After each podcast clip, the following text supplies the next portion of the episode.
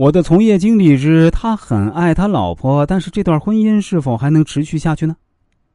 在先前的节目中啊，我跟大家提到过，我是一位人生规划师，同时也是一位易经文化研究者。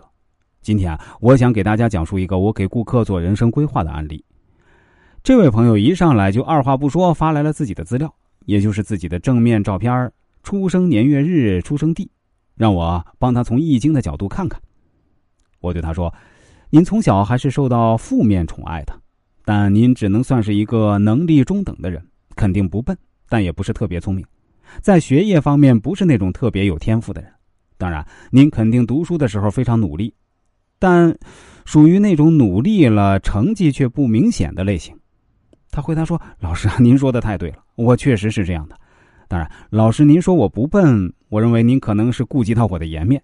实际上，我认为自己挺笨的。”我对他说：“哎，当然不笨啊，属于普通人的水平吧。而且啊，您也属于那种老实人、本分人，在感情方面啊容易吃亏，特别是涉及到男女感情、夫妻感情的时候。从易经角度分析，恕我直言啊，您可千万别生气。我认为啊，您一定得预防家里红杏出墙的情况发生。”这位朋友回答说：“老师啊，你真是太神了，我就是为这事儿苦恼的。恰好今天啊听您的节目。”所以就找您来问问，这都说家丑不可外扬，但我既然选择信任您啊，那我就跟您实话实说吧。哎，老师，我先给你做个简单的自我介绍啊，你叫我小张就可以了。我出生在北方的一座小县城，父母在当地经营着一家不错的餐馆。作为独子的我呀，从小过着衣食无忧的生活。父母没多少文化，对我呀却充满了期待，一直盼望着我考上大学，能为家里光耀门楣。虽说我也非常努力，但学习效果就是不理想，最终只考上了一所二本大学。要说我最大的缺点呢，就是嘴笨，不会说甜言蜜语，更不会去讨好女孩子。四年大学生涯都没有正儿八经谈过一个对象，不是相处几天就告吹了，就是被蹬了，这也是我终生的遗憾吧。毕业后，怀揣着梦想来到了北京这座大都市啊，我想成就一番自己的事业，可残酷的现实太骨感了。一个小小的本科毕业生，那在北京就是微不足道。毕业后呢，我应聘了一家医疗器械公司跑业务，啊，业绩也是平平，有时候挣的还不够自己的生活费，还得靠父母接济。那即使这样，我也不愿意离开这座向往已久的城市。哎，在这里我邂逅了我的一次爱情，她是一位来自东北的姑娘，豪爽健谈的性格让我十分喜欢。和他在一起度过的两年时光，至今都是我最美好的回忆。当我在憧憬美好未来甚至婚姻的时候呢，没想到他却攀上一个富家公子，离我而去。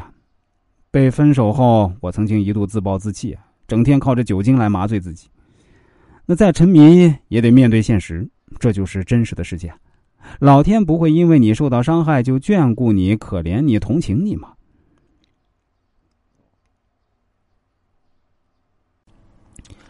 如果大家对国学文化感兴趣，或者人生中遇到什么困惑想找我捋一捋，其实都是可以的。您只要添加一下我的 QQ 号：二七六五七四零六七幺，总共十位数啊！大家数一下，是不是十位数了？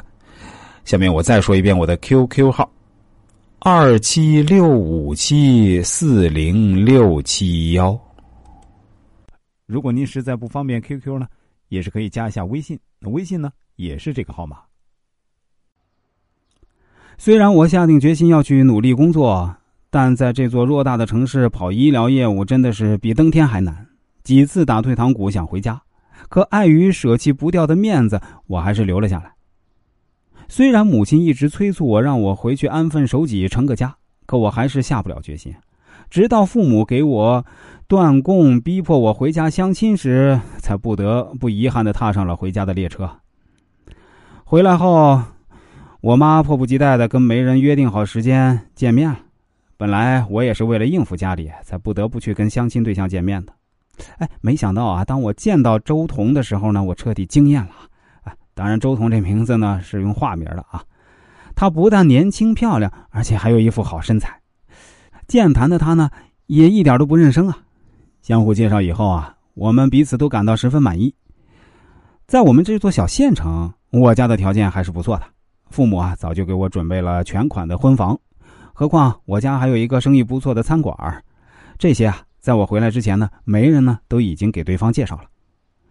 经过半年的相处啊，在一切准备妥当之后啊，在亲朋好友的祝福声中，我们步入了婚姻的殿堂。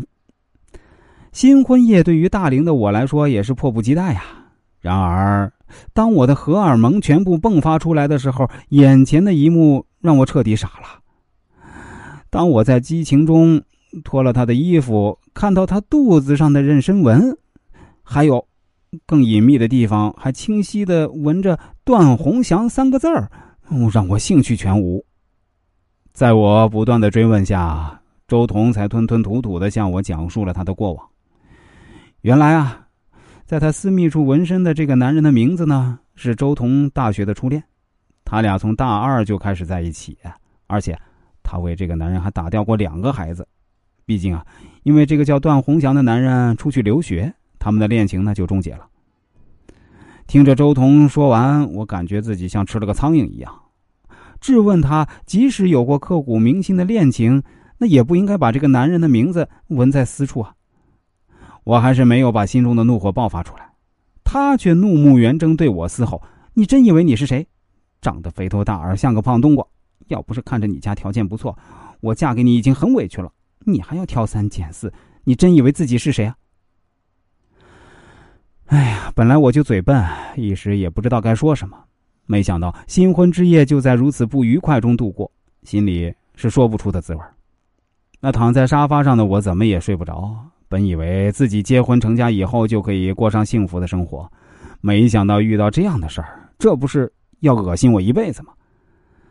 刚结婚就离婚，那肯定会让大家笑掉大牙。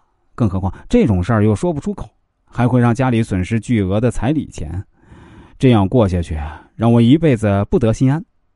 那真不知如何是好，所以希望老师给我一个答复。那听完这个朋友的讲述啊，我最终给了他一个建议。不建议你们继续下去啊！一个女人有过感情史是可以理解的，甚至身上纹了前男友的名字，我认为啊，也都不是什么原则性问题。但如果她的答复是这样，认为只是你们家庭条件不错，认为自己嫁给你是受了委屈，我认为确实没必要继续了。否则以后那就有操不完的心。听到我的结论后，这位朋友开始感觉呢还有点难受，但最终还是答复我说：“老师啊。”您说的对，我也认为我们不应该继续了。那感谢您今天的分析，我也选择相信您的建议。